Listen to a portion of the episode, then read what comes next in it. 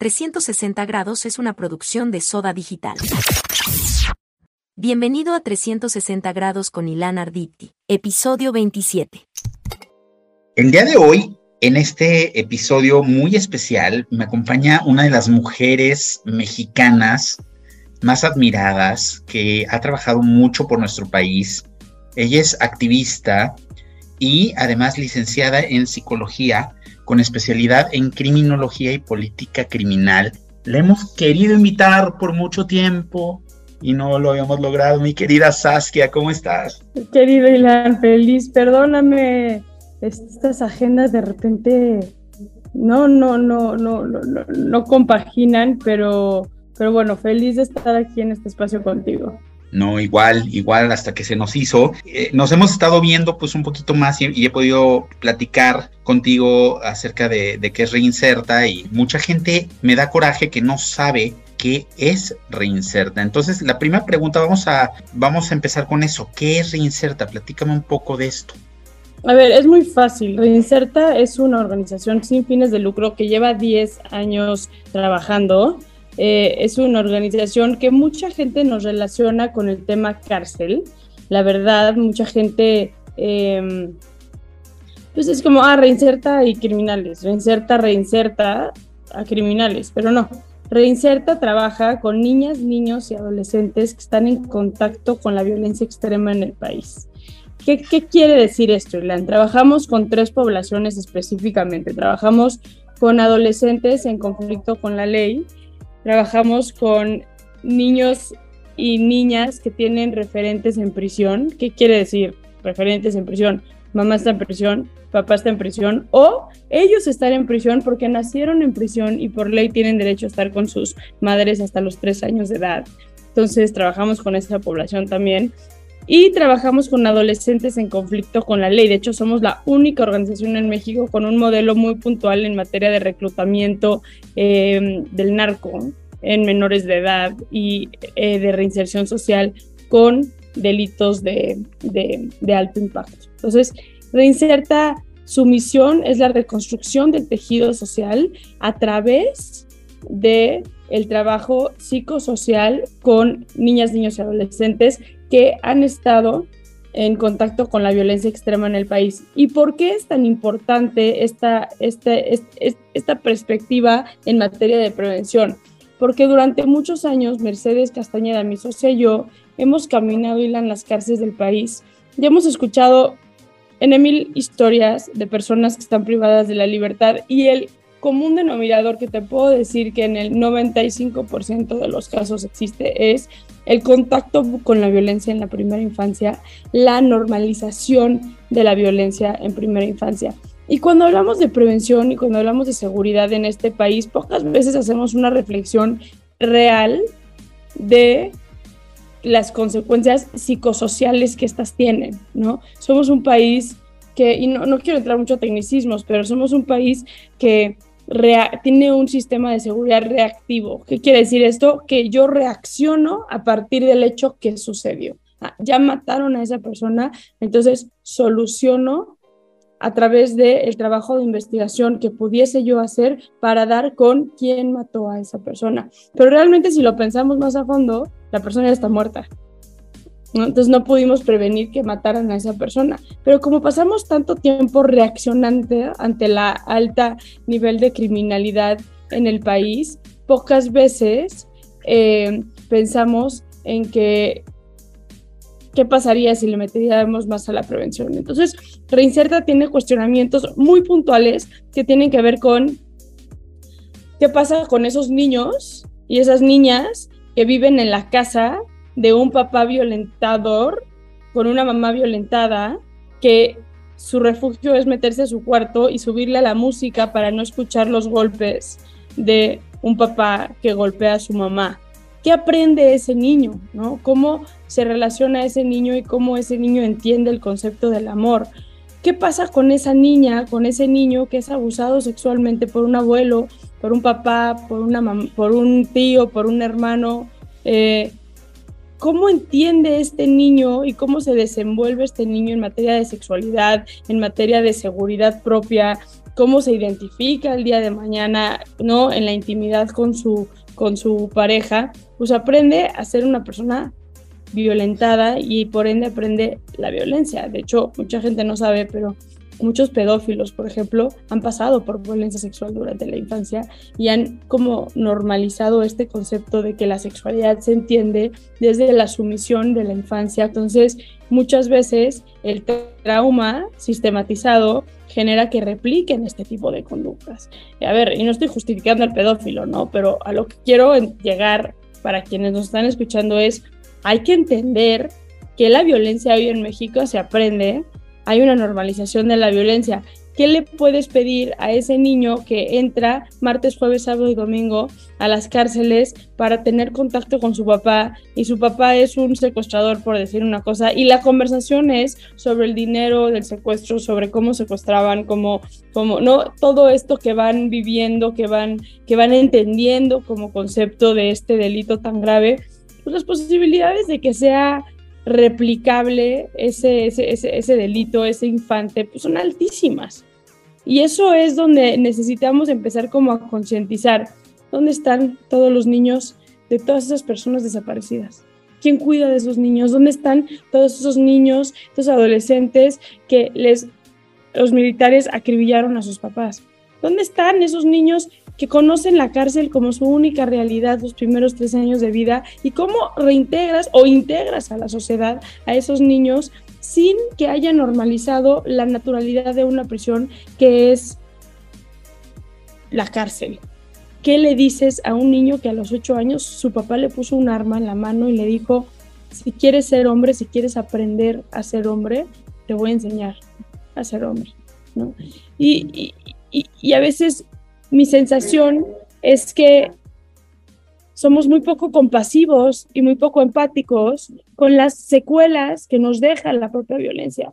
Y, te prometo que no voy a apañar el micrófono de esta manera, pero lo último que te voy a decir, Ilan, es, mucha gente no sabe, pero si nos metemos a la historia de los niños, de las niñas, de los adolescentes reclutados por el narcotráfico, realmente esta empieza porque un orfanatorio en Tijuana, que es patrocinado por el Chapo Guzmán y por el grupo del cartel del Chapo, empieza a financiar esta organización y empiezan a generar esta famosa narcocultura con estos niños y luego son su primera generación de niños narcos, ¿no? De niños que desde chiquitos los reclutan y los meten a la delincuencia organizada de aquí empieza como esta moda y esta tendencia, y hoy te puedo decir, por ejemplo, que tenemos casi medio millón de niños así de las garras del narcotráfico. Eh, medio millón. Medio millón, 500 mil. Impresionante. Impresionante. Eh, entonces, hablamos de prevención y hablamos de crear un México mejor. Aquí está, ¿no? O sea, aquí es donde tenemos que, que, apostar. digo, entre muchas otras cosas, pero ahí es donde tenemos que apostar. Y justo te iba a decir, dame un dato así duro, pero me acabas de, dejar congelado. Medio millón es muchísimo. Te puedo dar ese de medio millón, pero también te puedo hablar, que esto es otra cosa que la gente no sabe. El delito menos denunciado en este país es el abuso sexual infantil. Y tenemos tres de las ciudades más importantes del mundo en materia de turismo sexual infantil. Nosotros producimos el 60% de la pornografía infantil que se consume en todo el mundo. O sea, esos videos, esas fotos eh, se, consumen, se hacen, digamos, aquí en, México. Tenemos cantidad de canadienses, gringos, europeos que vienen a México a poder ejercer la pedofilia porque hay impunidad en México y porque uno, en ciertas zonas de México, es el negocio de las familias el rentar a sus hijos, sexualmente hablando, y dos, el 74% de los casos de violencia sexual infantil en México se da en la, en la propia familia. O sea, es un papá, es un hermano, es un tío, es un primo quien violenta sexualmente a una persona. Entonces, la idea de meter a tu hijo a la cárcel, la idea de meter a tu esposo a la cárcel, la idea de meter a tu papá a la cárcel, se vuelve tan complicada que muchas familias prefieren decir, nosotros lo podemos manejar, nosotros lo controlamos, ya no vamos a dejar espacios solos, ya voy a, ya voy a ser, ¿no? Como mucho más cuidadosa, si es que le creo a mi hija o a mi hijo que me está diciendo que, está viviendo esto, ¿no? Eh, porque muchas familias no, le creen ni silencian a sus, a sus, a sus seres queridos. Y, y, la gran mayoría de estos delitos ni siquiera se, se, se, se denuncian. Entonces es complejísimo porque hay que entrar a los hogares hay que entrar a esos espacios que son privados, ¿no? que son nuestros, pero que desafortunadamente están rompiendo las vidas de miles de niños. ¿Por qué no creerle a tus hijos, no? Si finalmente te están viniendo a decir algo sobre alguien de tu familia, yo creo que tendrías que creerles, ¿no? Te voy a decir, y ese tema es muy complicado porque y cuando, cuando suelo dar conferencias y hablar de este tema, partimos como de un, tú y yo tenemos una educación, ¿no? Puede ser más parecida que diferente, ¿no? Porque venimos de un background eh, bastante parecido tuyo. Sí. Eh, pero, pero a veces es muy fácil juzgar y opinar desde nuestro background sin entender que somos muy afortunados desde el privilegio en el que vivimos. Y no digo privilegio en un aspecto negativo, ¿no? Porque, insisto, nadie decide dónde nacer. Y eso lo tenemos que tener muy claro porque de repente hay un clasismo y hay un racismo y hay, ¿no? Como este odio intercultural, interclasista que, que, que, nos posiciona este, en lugares de mucha vulnerabilidad y nos genera muchas culpas que no tenemos por qué tener, ¿no? A mí de repente pinche vieja blanca privilegiada. A ver, yo no escogí mi color de piel. A ver, yo no estaba en el vientre de mi mamá diciendo, hey, a mí pónganme mucho más blanquita que, que, que, de otro color. O sea, es absurdo esas, esas, esas, esas, críticas que cada vez se hacen más, especialmente en, en, nuestro país. Pero lo que sí podemos reconocer es el privilegio en el que nacimos, la educación que tuvimos y cómo ejercemos ese privilegio. Y yo lo que te podía decir es algo que yo he aprendido en las más de 147 cárceles que, he caminado, las historias que he escuchado eh, eh, y que he plasmado en diferentes libros que he escuchado y ahora estoy haciendo mi podcast también. Lo mejor que podemos hacer es entender la realidad desde una perspectiva de quien la está viviendo. Y podemos hablar un poco de maternidad en prisión, por ejemplo, porque aquí es donde suelo tener más comentarios de que mamás tan egoístas, yo jamás tendría a mi hijo en la cárcel. Por más que ame a mi hijo, yo nunca lo tendría en la cárcel. Claro, eso lo dices tú desde los valores que te inculcaron, desde la educación que te dieron, desde el entendimiento absoluto que tienes del desarrollo infantil óptimo. Pero cuando no tienes ese background, esa realidad, es muy difícil que tú tomes decisiones desde, esa, desde esos... y, y yo invito a la gente que haga la reflexión, ¿no? Te invito a secuestrar, te invito a matar, te invito a violar. Si eso no está en tu, en tu educación, si eso no está en tu formación, no es decir, no.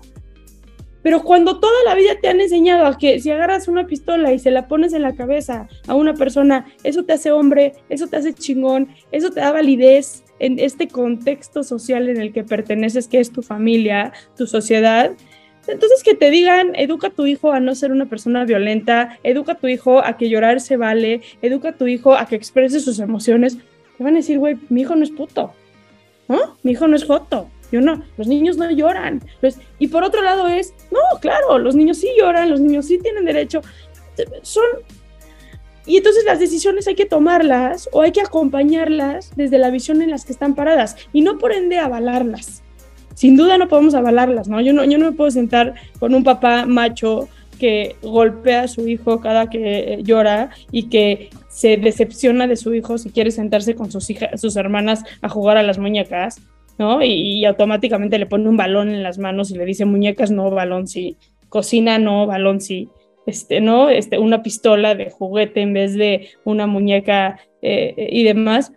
Yo no, yo no estoy de acuerdo con eso, pero sí voy a acompañar a ese padre de familia a que entienda desde la postura que él tiene que hay alternativas distintas, pero eso es un proceso que a veces damos por hecho que la gente tiene que tener. ¿No? Claro. Y, y, a ver, mencionaste algo que me ha brincado y sobre todo contigo, porque nos seguimos en Twitter y de repente, y te lo dije, los haters en México, este sí, pinche vieja blanca privilegiada, Mm. Pero que está haciendo algo que a lo mejor alguien más que esté en tu posición no lo haría. Tú empezaste a los 24 años, fundaste Reinserta. ¿Qué pasó por tu cabeza? Y, y, eso es, a ver, voy a hacer un paréntesis. Yo sí digo a toda la gente que nos está escuchando y que, que se pone a criticar a gente como Saskia, y no nada más es Saskia, pueden criticar a un Eugenio Derbez. Güey, ve dónde están. Al final, tú que estás criticando, ¿qué estás haciendo por México? ¿Estás poniendo el nombre de México en alto? eso creo que es bien importante y me encanta que lo, que lo menciones, porque al final del día, todos está, está entendido que el ayudar viene desde el privilegio. Claro, ella ayuda porque viene de una familia rica, ella es rica. Como, güey, ¿quién? Que me notifiquen de mis cuentas de banco millonarias, porque yo no estoy enterada. ¿Me explico? O sea, yo, yo, yo, yo, sí quiero planear un viaje, me siento con, con, mi pareja y, y, le digo, güey, hay que ahorrar esto para podernos ir acá, ¿no? Ahorita que nos vamos a casar, eh, Mariel y yo, a ver cuánto dinero tenemos para una boda, este, cuánto tenemos que ahorrar. la gente da por hecho que por el color de tu piel o el estatus social de donde vienes, tienes cierta cantidad de dinero y justifican su ausencia de acción también desde ese no privilegio. Y lo peor aún es que hay muchísimas personas que pudieran estar haciendo muchas cosas y que no las hacen, ¿no? Prefieren vivir. Yo, no hay nada que me pueda más que la banda que dice, ay, no. Yo la verdad, el otro día alguien me dijo, yo la verdad te dejé de seguir porque, ay, no te juro, no dormía del contenido que subes. O sea, de las historias que subes, no, no dormía, prefiero la verdad no saber. Entonces, tenemos una sociedad sin importar la clase social, completamente indiferente, porque la más millonaria y el más millonario no hace nada por su país. Y quien puede, ¿no? Quizás hacer algo distinto desde un lugar distinto, tampoco lo hace. Entonces, siempre viene ese comentario como, bueno, tú que podrías estar haciendo otra cosa, ¿no? Y es, no, nadie podemos estar haciendo otra cosa, sin importar si puedes dar 5 millones de pesos o si puedes dar 50 pesos o 10 pesos. Ilan, yo he recibido donaciones en la fundación de depositaron 14 pesos, depositaron 22 pesos, depositaron 8 pesos. Esas son mis favoritas. Todo suma. Todo suma y todo es, esto es lo que yo puedo dar.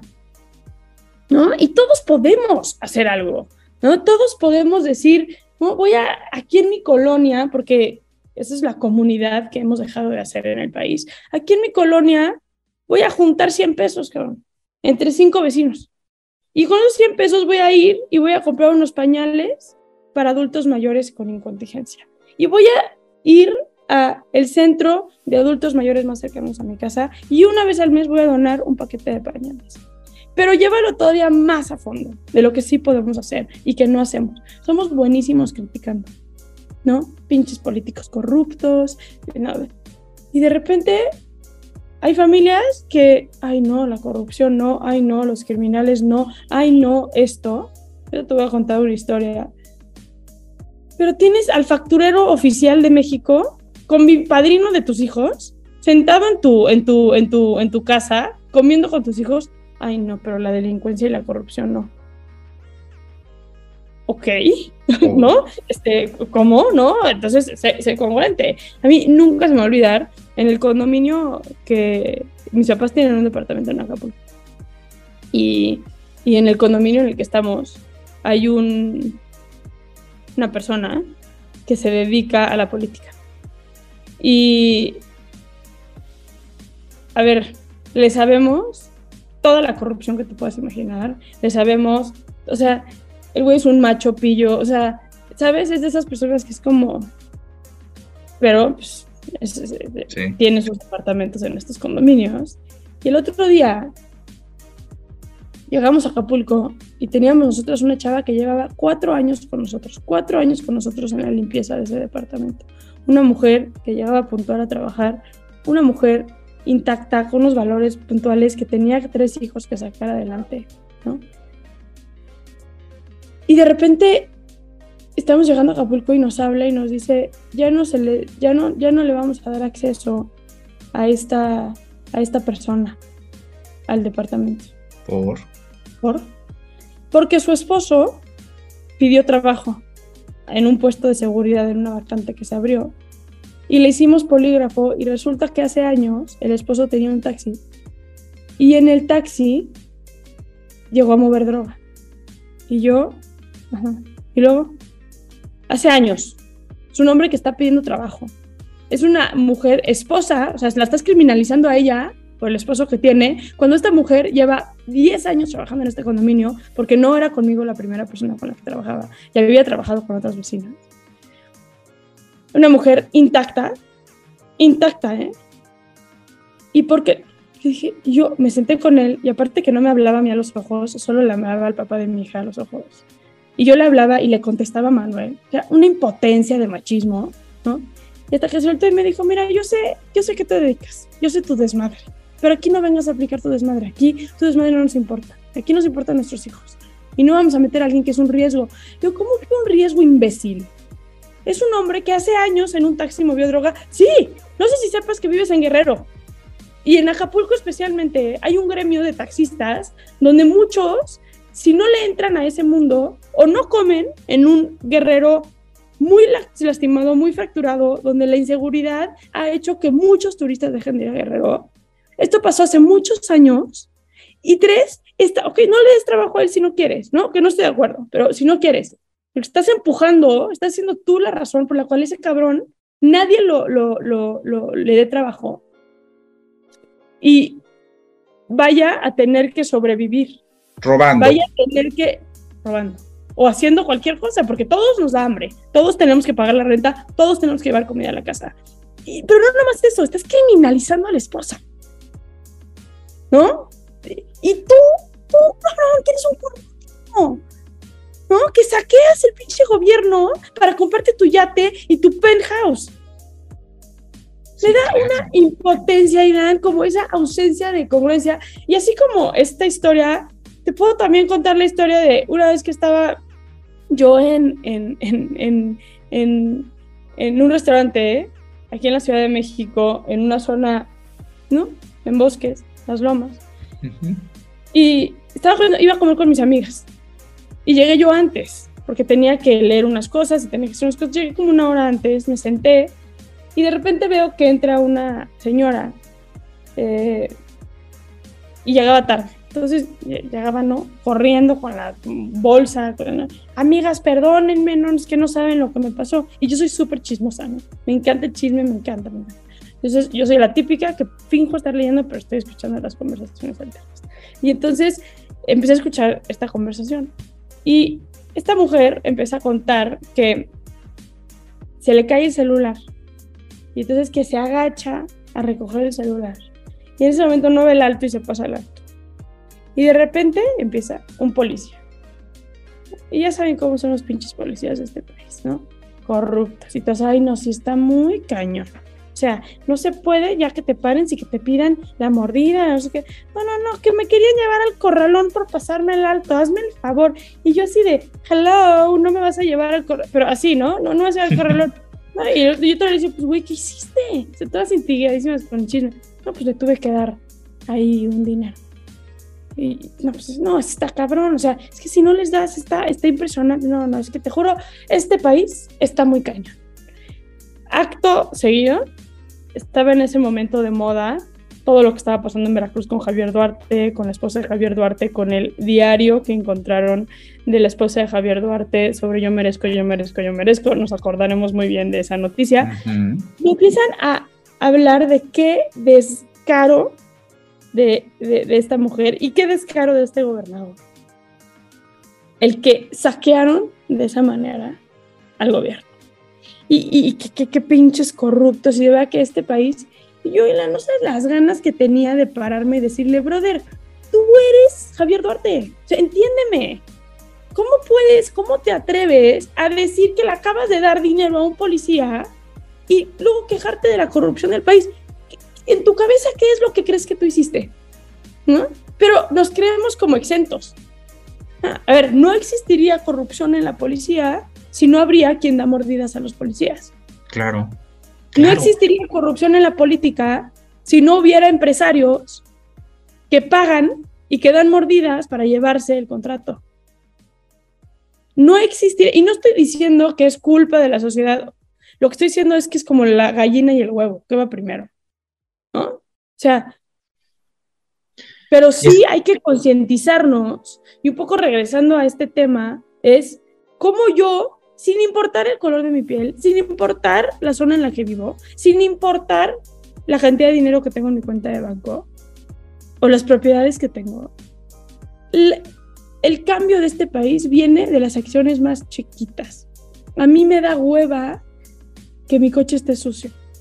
Entonces, pues qué fácil estas papas que ya me chingué, tirarlas por la ventana. Porque a mí no me gusta que mi coche esté sucio. Sí, cabrón, pero si todos piensan así, entonces todos vamos a vivir en un basurero. Porque entonces las calles van a estar inundadas en basura, como la están ahorita. Pero nos falta ese, ese, ese pensamiento colectivo, nos falta ese pensamiento, es decir, mis acciones tienen que ver con lo que pasa en una sociedad. Y si nos vamos a los países más progresistas, tú lo ves en Holanda, por ejemplo, mi familia es holandesa, entonces es una cultura que conozco bastante bien, donde si tú tiras, o sea, si alguien te ve tirando algo en el piso, se van a parar cuatro bicicletas y te van a decir, ¿qué haces? Recoge eso, güey. Porque si tú tiras esto, eso me afecta a mí. Y me parece inaudito que tú no estés pensando que el que tú infringas la ley nos afecta a todos. No, y también tú lo ves y ya dices, ay, ya qué hueva, no le voy a decir nada, ¿no? ¿Qué me voy a estar? ¿Por qué le voy a decir a Saskia que o a esta señorita o a este chavo que, que recoja su basura? Mejor me, me, hago de la vista gorda. Qué miedo, ¿no? Porque eso pasa también aquí en México. Claro. Qué miedo, ¿no? ¿Qué pasa si ahorita yo me bajo y le digo al de coche enfrente, oiga su basura. Hay un abogado penalista que siempre hace esto, que se llama Jiménez Ofardil. Y él me da mucha risa porque él siempre que ve alguien que tira basura, se baja de donde esté, va y le dice, oiga, se le cayó esto. Y se lo regresa. Y, y un día estábamos en una conversación donde él le dijo, güey, ¿te parece cagado eso hasta que ese alguien te saque una pistola?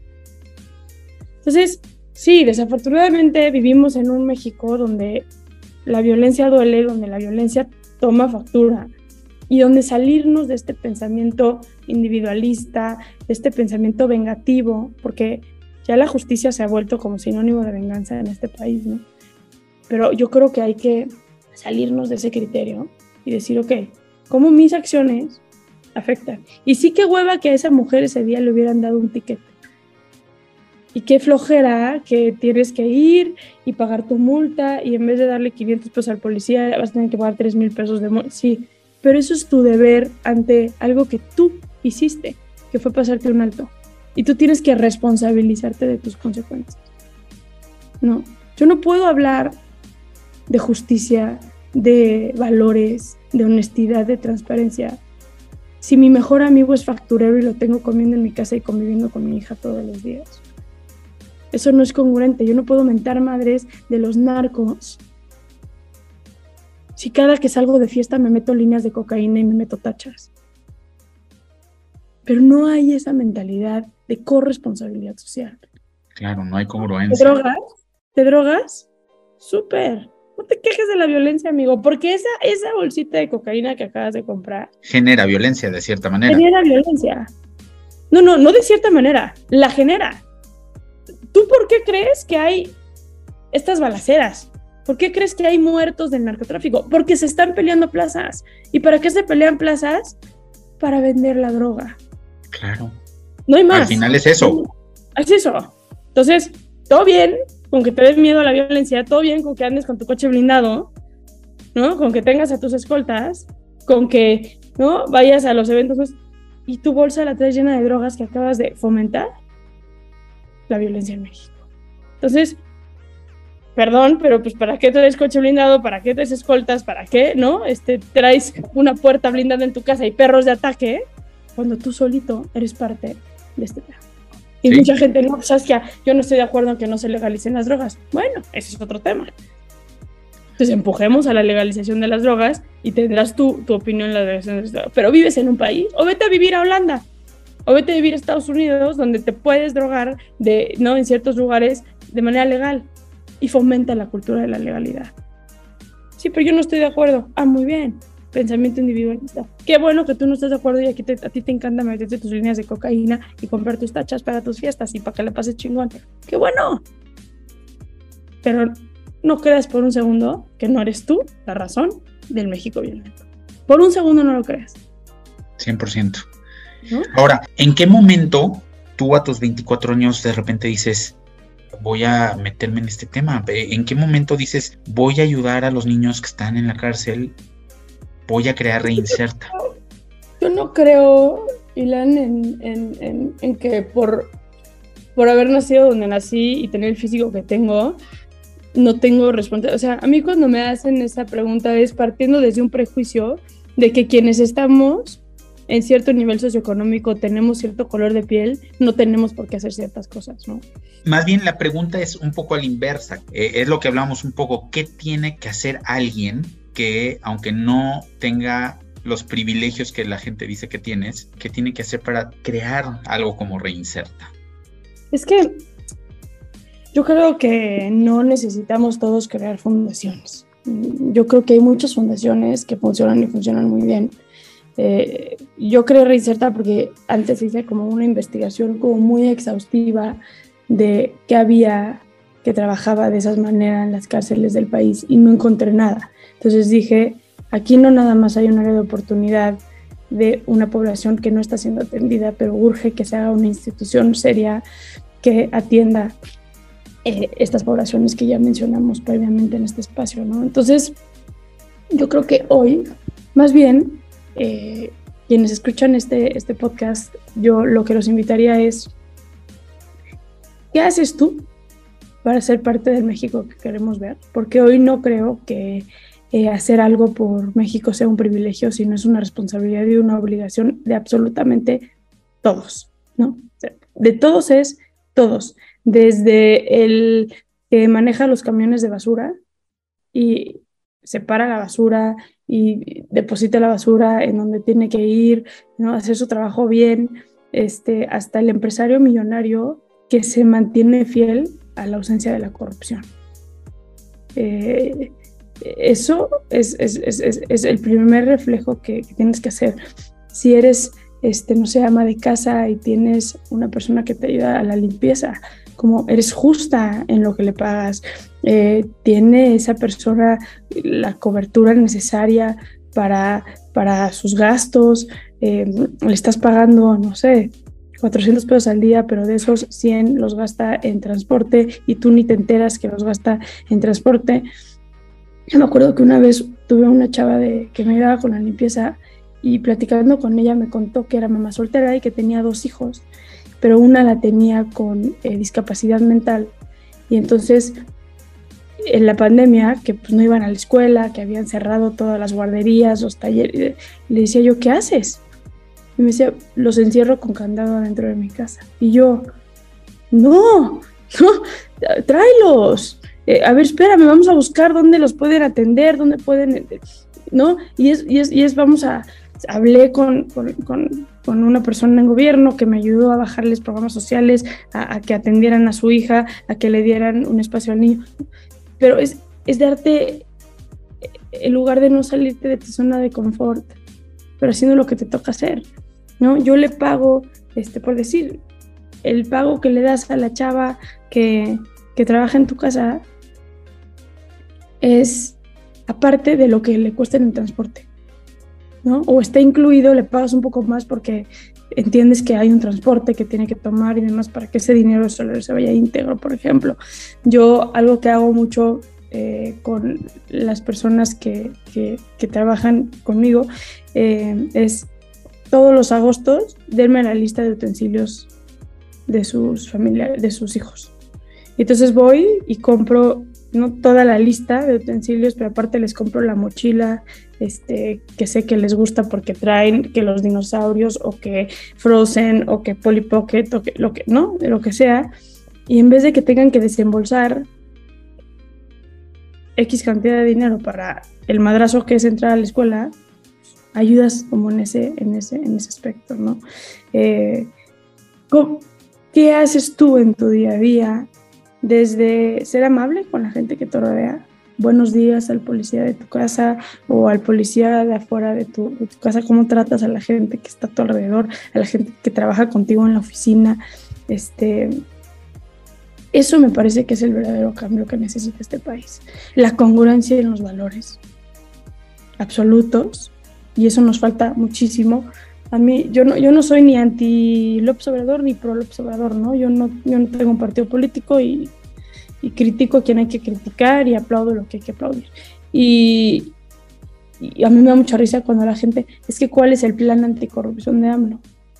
¿Quién nos hace pensar que la corrupción va a venir de un presidente, ¿no? La, frenar la corrupción va a venir de un presidente y una estrategia. La, la, el fin de la corrupción va, implica que tú dejes de darle dinero al policía, que tú dejes de dar esa mordida para que tengan el contrato a ti, que tú dejes de pagar para que este, en el Ministerio Público tu denuncia vaya más. Eso es lo que va a frenar la corrupción. Y eso no va a venir de un programa de, de, del gabinete va a venir de ti y de tus valores y de cómo educas a tus hijos.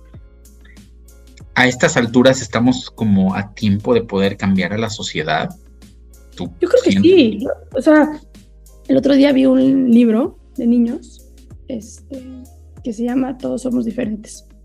Y está increíble, ¿eh? porque es un libro que habla de las diferentes familias y que habla pues, de que hay niños con autismo, que hay niños con, con discapacidades distintas, eh, hay niños que les gustan, es un, infantil, es un libro infantil, ¿no? Que les gusta em, eh, eh, jugar fútbol y hay otros que les gusta la música, hay otros que les gusta pintar, hay, ¿no? Que todos somos diferentes. te habla de la diversidad de culturas, la diversidad en la sexualidad, en el género, en, en todo. Y por ejemplo, yo ya decidí que voy a comprar 20 de esos libros y cada que tenga que, ¿no? que dar un regalo de cumpleaños voy a dar ese libro. ¿no? Eh, cada que pueda usar los espacios que tengo para, para, para que la gente se eduque más y entienda la importancia de, educar a sus hijos distintos, con menos machismo, con menos yo ahorita acabo de escribir un libro que se llama Maldita entre todas las mujeres, que es sobre feminicidio.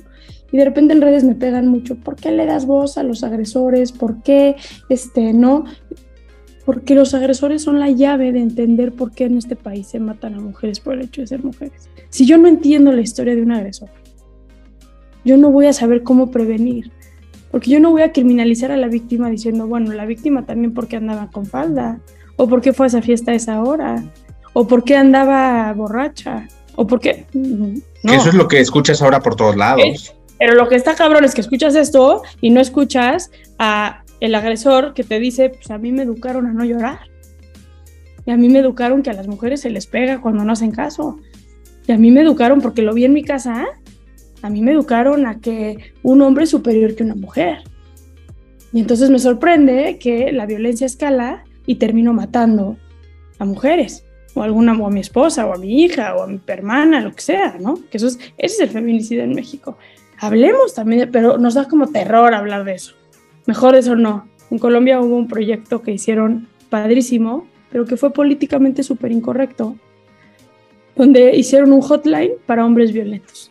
Entonces se hizo un estudio con feminicidas, donde se determinó que el feminicida tiene como aumento de conductas agresivas y psíquicamente deja de, de poder evitar hay un punto donde estás golpeando como hombre a tu esposa a tal grado que no puedes parar.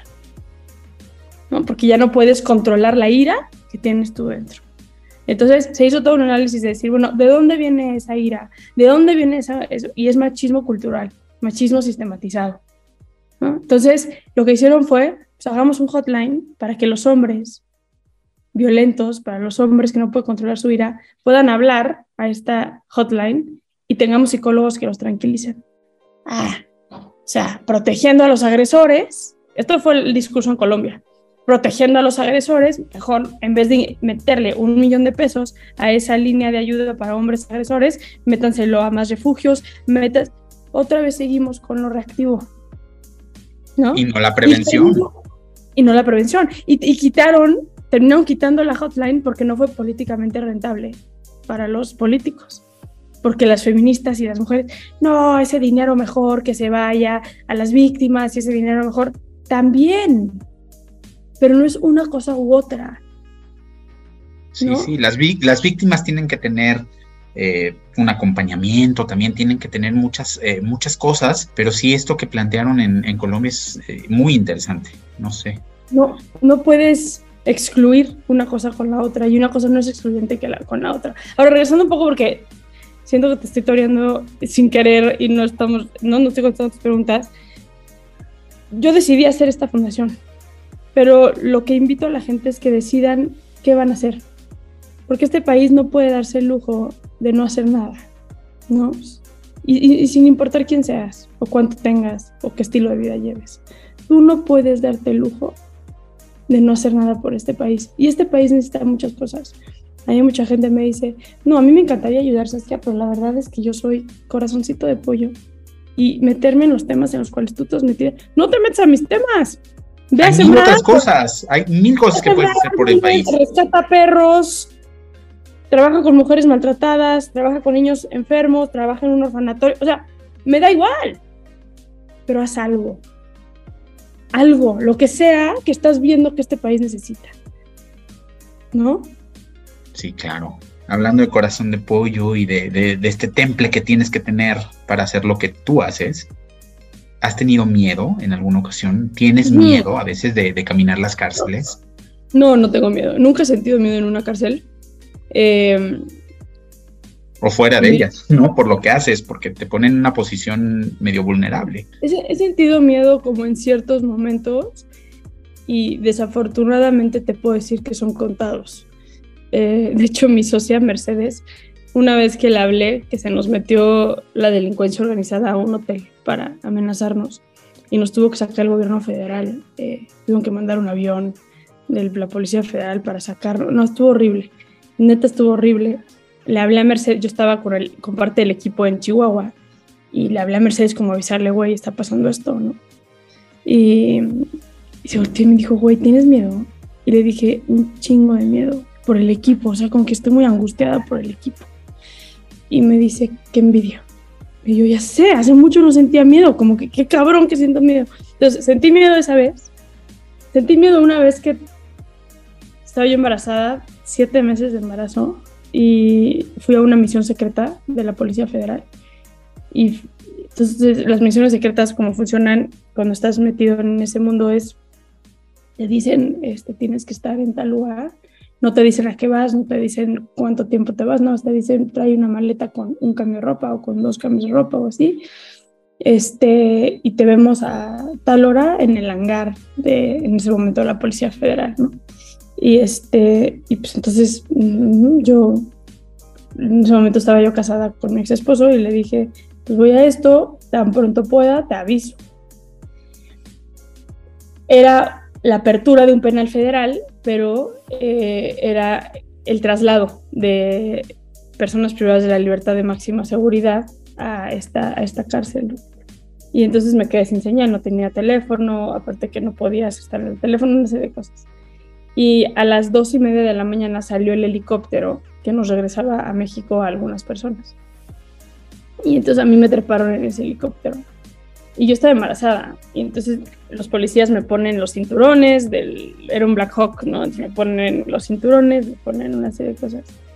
Y de repente cierran las puertas y empiezan a decir, este, vamos a pasar por la sierra de Michoacán, por el cual probablemente nos van a disparar no se asusten, no pasa nada, si es necesario esperamos de regreso, pero no es necesario, pero pues los, los, los, guerrilleros y, los grupos delictivos pues, se asustan de que un Black Hawk pase, este, porque tienen ahí sus sembradíos y tienen ahí sus armas y demás, entonces no, no pasa nada, ¿no? Este, no se asusten. Y de repente el de derechos humanos se quita el cinturón y dice, no, yo no voy, y se baja. Y yo me lo quedo viendo y me quedo viendo mi cinturón, mi panza, de mi hija, ¿no? Este, que albergaba mi hija. Y, dije, en la madre. Pero no reaccioné, como que dije, no vamos. Y de repente despega el Black Hawk y dije, chingue su madre. ¿Qué estoy haciendo? Y de repente nos empiezan a disparar. Entonces escuchaban los balazos. Y entonces los Black Hawks tienen como unos hoyos donde sacan las pistolas. Y entonces los policías sacan las pistolas. No dispararon de regreso, no creas que aquello fue una balacera. Sí, claro. Y para tirar un Black Hawk, pues una pistola no va a hacer nada, ¿no? Pero, pero sí me acuerdo que abracé mi panza y le dije, Pía, mi amor, vamos a estar bien, güey. O sea, perdóname, pero vamos a estar bien. Me acuerdo que llegué a mi casa y Manuel, ¿cómo te fue? yo, súper. Así como, ahorita, o sea. No pasó nada. Ahorita me quita la custodia de mi hija sin que mi hija haya nacido. O sea, no, no, no creo que esa vez sentí miedo.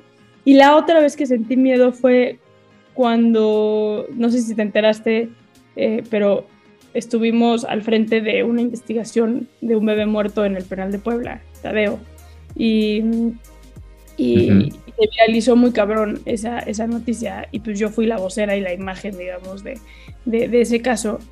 Y Barbosa, el gobernador de Puebla, digamos que no es un güey pues con valores que se asemejan a algunos que pensaríamos que un gobernador debería tener. Y salió a amenazarme. Eh, y, y, ahí sí dije, no manches. Y me acuerdo que lo primero que hice fue, me fui al aeropuerto y saqué a mi hija de México. Esto pasó ahorita a principios de este año. Y fue como, no. Y ahí también sentí miedo. Creo que han sido las tres veces que he sentido miedo. Y fuera de eso.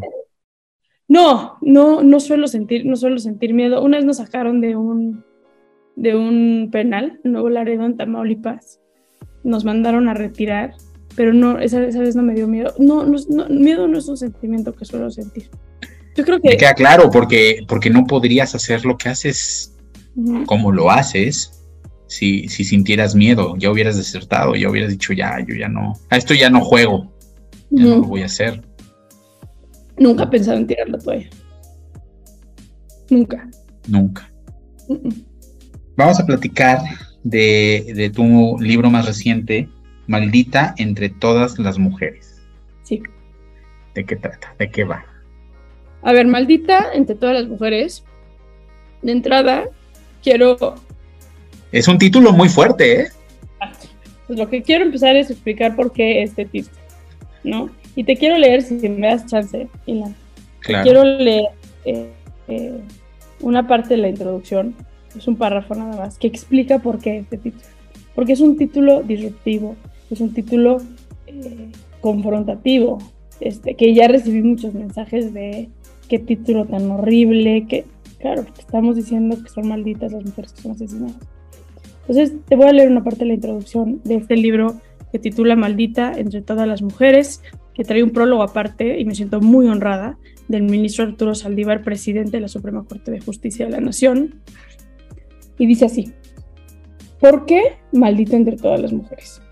Al momento que escribo estas líneas, en mi país se matan en promedio a 11 mujeres todos los días. Asesinatos cometidos en todos los estratos sociales que fracturan la vida no solo de la víctima, también de sus familiares, como si una maldición cayera sobre su vida, un señalamiento trágico y fatal que las convierte en mujeres rotas, arrastradas, malditas. Porque ser maldito no solo es ser perverso o maligno, también es aquel o aquella que son sometidos por un suceso terrible que los vuelve en parte de una tragedia, de una maldición. Como tantas mujeres que son elegidas o atrapadas por estas circunstancias violentas, arrancadas de sus anhelos por los feminicidas y que son de pronto sacrificadas, atacadas, violentadas, tristemente malditas. Si la plegaria dice, bendita entre todas las mujeres y bendito sea el fruto de tu vientre, para aludir a la gracia divina, con nuestras mujeres victimadas, todo se vuelve desdicha y desgracia, por eso lastima tanto ese maldita entre todas las mujeres. Pero ¿por qué estas madres, hijas y compañeras son malditas? Mis libros suelen ser muy disruptivos. Eh, suelo no ser muy querida por la banda. Eh, en muchos aspectos, mi primer libro eh, es una recopilación de testimonios de niños sicarios y se llama Un sicario en cada hijo te dio, que también hace alusión a nuestro himno nacional, que dice un soldado en cada hijo te dio. Y, también fue muy criticado en decir cómo agarras nuestro himno nacional, y lo porque esa es nuestra realidad en México. Y aquí hago alusión a esta frase tan conocida de un Padre Nuestro, de una frase religiosa, eh, donde en un país que ha predominado la religión, hemos construido a través de, conceptos religiosos la cultura machista. Y eso hay que decirlo, ¿no? Muchas veces la religión fomenta en sus versículos, en eh, las misas, en los templos, eh, este discurso de la mujer tiene un rol y el hombre tiene otro rol. Viene de una cultura machista, una cultura donde se le educó con el ejemplo y con la teoría que lo que decíamos hace rato, llorar está mal, jugar con muñecas o a la cocina o a limpiar la casa está mal, demostrar emociones y fragilidad y vulnerabilidad está mal, empatizar está mal. Entonces, terminan siendo hombres que no solamente ven en sus casas lo que implica tener una mujer sumisa, pero tener y violentar a una mujer cuando esa mujer se sale de la línea. Y en este país el feminicidio es escalado. No, no, no, son muy pocos los casos donde una mujer termina siendo víctima de un hombre sin deberla ni temerla en ese sentido. Sí, los asesinos seriales, los asesinos espontáneos, pero la gran mayoría de los feminicidas en México mataron a su esposa, a su hermana, a su mamá, y antes de haberlas matado, ejercieron violencia psicológica, económica, física. Y somos un país que calla eso. ¿No? Entonces, por eso me atreví a poner un título tan controversial y tan disruptivo que va a dar mucho que hablar. Y la, mañana, este, bueno, vamos a, presentar el, se va a presentar este libro en la Suprema Corte de Justicia. Y, va, a ser, estoy segura que el título algo de qué, de qué hablar. Pero ojalá con este título y al cuestionar esto que tú acabas de cuestionar, lo cual te agradezco, que es por qué ese título, hablemos de lo que tenemos que empezar a hablar. Y no nada más hablemos de todas esas cientos de víctimas que hoy están en un sistema de justicia penal infame, que también tenemos que hablar de eso. Pero si queremos que dejen de haber mamás enterrando a sus hijas, buscando a sus hijas, atrevámonos a irnos a la raíz de esto. Justo eh, en mi última columna eh, del Universal, eh, titulada El feminicidio en México es rentable, hago esto, ¿no? Como ojalá que la lección que nos deje este libro sea que entendamos que tenemos que meter más educación sexual en la escuela, tenemos que meter más equidad de género en las escuelas, tenemos que meter programas brutales y con toda la fuerza del Estado y de la sociedad para frenar de manera inmediata la violencia intrafamiliar. Cambiar estos chips machistas en México de que las mujeres son útiles para ser y almacenar hijos y después para cuidar y hacer hijos. Uno de los testimonios que traigo en mi libro, Ilan, el primer testimonio, de hecho, es de un feminicida que se llama Risa. Risa termina matando a su esposa y lo explica en esta entrevista que, que, que pongo aquí, porque y su plática, que me acuerdo cuando lo entrevisté, yo decía, este cabrón, güey, representa tantos mexicanos hombres. Es que ella no cumplía con sus funciones, ella no cuidaba de mis hijos. Yo a veces llegaba a, mis a mi casa y mis hijos no habían comido. Ella tenía amantes y en la pandemia mis hijos usaban su celular para tomar las clases virtuales y les llegaban mensajes de los amantes porque ella era una puta. Ella no tenía la casa como debería tenerla y por ende la maté. Ah, cabrón. O sea, antes la mataste que decir, bueno, entonces yo le voy a dar de comer a mis hijos. voy a darles yo mi celular, en vez, pero bueno, ella no merecía vivir porque ella no cumplía con el rol de mujer. Qué fuerte. Qué fuerte. A ver, te voy a tirar una pregunta y yo te voy a decir lo que yo creo. ¿México está listo para tener una mujer en la presidencia? Yo creo, yo, Ilan, creo que sí Yo no soy machista, yo creo que sí estamos listos. Mira, deseo, aunque cada vez lo veo más lejano, que sí, que sí sea una mujer y creo que la oportunidad que hoy veo más viable es que, a ver, hoy la realidad es que el 24 lo va a ganar Andrés Manuel Obrador. Y no porque él se vaya a reelegir, pero porque hay tanto fanatismo por Andrés Manuel López Obrador que quien diga Andrés Manuel López Obrador va a ganar. Así Andrés Manuel López Obrador ponga a el demon o el santo o chispirito, no me da igual, eh, va a ganar esa, esa, esa, esa persona. En las elecciones del 18, si tú te metes a las encuestas, el 80% de quienes votaron por Morena votaron porque Morena representa a Andrés Manuel y no se sabía ni siquiera el nombre de por quién estaban votando en diputados, en senados, en alcaldías. Ellos votaron por Morena.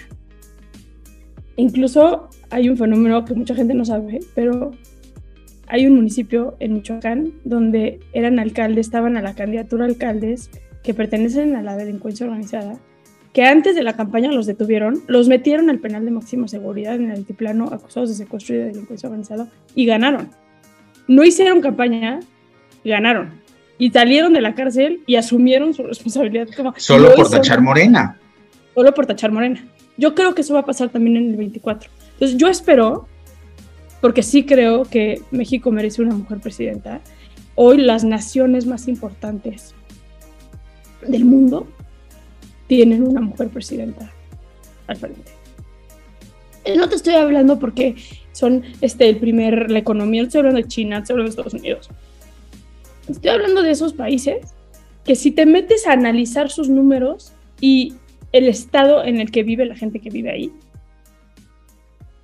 son mujeres quienes presiden esos, esos, esos, esos países, ¿no? Entonces, hay una gran posibilidad de que Andrés Manuel se decida por Claudia, que aparte creo que sería una gran acierto poner una mujer en, la presidencia. Y creo que es nuestra única oportunidad de tener una mujer en la presidencia. Pero a veces siento que en el propio presidente se cree que una mujer pueda ser presidenta del país va a terminar yéndose por, no sé, por Adán Augusto o alguien. Eh, yo creo que en un México machista nunca vamos a estar preparados conscientemente para una mujer presidenta. Pero lo que sí va a pasar es, puede llegar una mujer presidenta a la presidencia en estas condiciones. Y si sí, México se puede dar cuenta, o sea, si sí llegara Claudia Sheinbaum a la presidencia,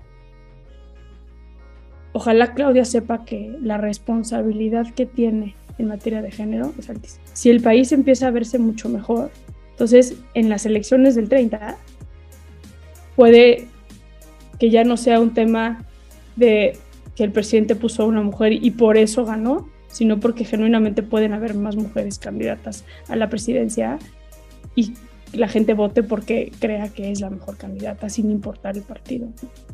Sé que estoy siendo muy romántica no estoy diciendo. No, no, eh, pero, es que así debería de ser. Esa es la realidad, ¿no? Que, que deberíamos aceptar también a una mujer en un puesto tan importante porque es tan capaz o hasta más capaz que un hombre, ¿no? Yo, yo sí creo que puede ir por ahí. Te voy a dar unas palabras ya para, para ir medio terminando y tú me vas a decir qué te viene a la mente, qué te viene a la cabeza cuando escuchas estas palabras. De acuerdo. Violencia. Dolor. Justicia. Venganza. Es que yo creo que en México uno de los grandes errores que hemos hecho es, hemos confundido la justicia por venganza. Y en México creemos que la justicia es venganza. Más años de cárcel para quienes cometen delitos, cada vez hay más linchamientos y gente que toma justicia por sus propias manos. Eh, cada vez celebramos peores condiciones de cárcel y apostamos menos por la reinserción social. Eh, y creemos que la venganza es... Y, si me preguntas la palabra venganza, te diría satisfacción inmediata, no efectiva. Corrupción. Ah, el peor delito del mundo. No hay peor delito que la corrupción. No creo en la pena de muerte. Un segundo no creo en la pena de muerte. Pero sí creo en que si tenemos que tener una, un delito con pena vitalicia en cárceles de corrupción. México. Amor absoluto. Miedo. Mm, sobrevivencia. Es un poco como el resumen de todo lo que hemos platicado. ¿Dónde pueden encontrar tus libros? Porque seguramente hay gente que, nos está escuchando, no nada más en México. En México ya sabemos que, me imagino que en lugares como Sanborns, este, este tipo Candy, de... Porrua, se pueden encontrar en eh, Liverpool. Tengo cuatro libros, El primero es Un sicario en cada hijo te dio. El segundo es No es No, que es una guía práctica para prevenir y tratar el abuso sexual en México y la violencia sexual en México. El tercero se llama El infierno tan temido, que son testimonios de secuestradores y de sobrevivientes de secuestro. Y el último es Maldita entre todas las mujeres, que es el de feminicidios. Búsquenlos porque están buenísimos. Como dices, los títulos son fuertes. Realmente compren los libros, búsquenlos. Está súper interesante todo lo que, lo que hace Saskia. ¿Cómo sobrevive o cómo se sustenta Reinserta? Donaciones.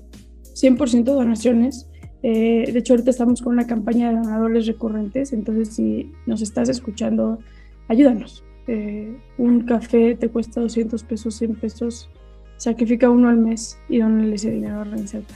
Estamos haciendo mucho por niños que sobreviven violencia extrema eh, y necesitamos mucho de la ayuda de la gente. ¿Cómo puedo donar? Si ahorita quiero donar, ¿dónde encuentro la información? www.reinserta.org o en nuestras redes sociales arroba reinserta. Eh, y si quieres contacto directo, escríbenos también en contacto arroba reinserta.org. ¿Y tus redes, Saskia? Porque seguirte de verdad es un deleite. Arroba Saskia Nino, S-A-S-K-I-A-N-I-N-O en Twitter y en Instagram. Y pues ahora estoy jugándole al TikTok, pero la verdad es que no, no me sale mucho lo del TikTok. ¿Cuál es la, red social que dices, esta es la mía, esta sí es la, que más me gusta? Ahora me está gustando mucho, el otro día puse un tweet que se, se viralizó y ahora, no, estoy, estoy, este, le estoy agarrando un amor especial al Twitter. ¿El de Qatar? El de Qatar, el de Qatar. El de Qatar, justo. El de Qatar tuvo este, millones de views y miles de retweets, este, eh, un tweet muy fuerte Em, pero sí, ahora, ahora estoy en el Twitter y estoy disfrutando muchísimo el Twitter. Pues sigan a, Saskia, sigan el trabajo tan maravilloso que hace, sigan a Reinserta y pues eh, que se repita Saskia porque de verdad que, qué maravilla. Cuando tengas otro libro, cuando tengas algo más que platicar, este podcast está abierto para ti. No, muchísimas este, gracias. Al contrario, Ilan, eh, gracias por abrir tus micrófonos, gracias por, acercarme con, tu audiencia y, bueno, gracias por este espacio. Gracias. Lo que creo que para concluir me queda es desde donde estés, desde donde puedas, desde tu trinchera, tengas dinero, no tengas dinero, no, no importa si eres de qué color de piel, de qué religión, eh, ayuda con lo que puedas como puedas. Ese es lo que a mí me queda de esto. Y por ti mismo, ¿no? O sea, empieza por ti mismo eh, en llevar una vida congruente con los valores eh, que vienen de la mano de la creación de un México mejor.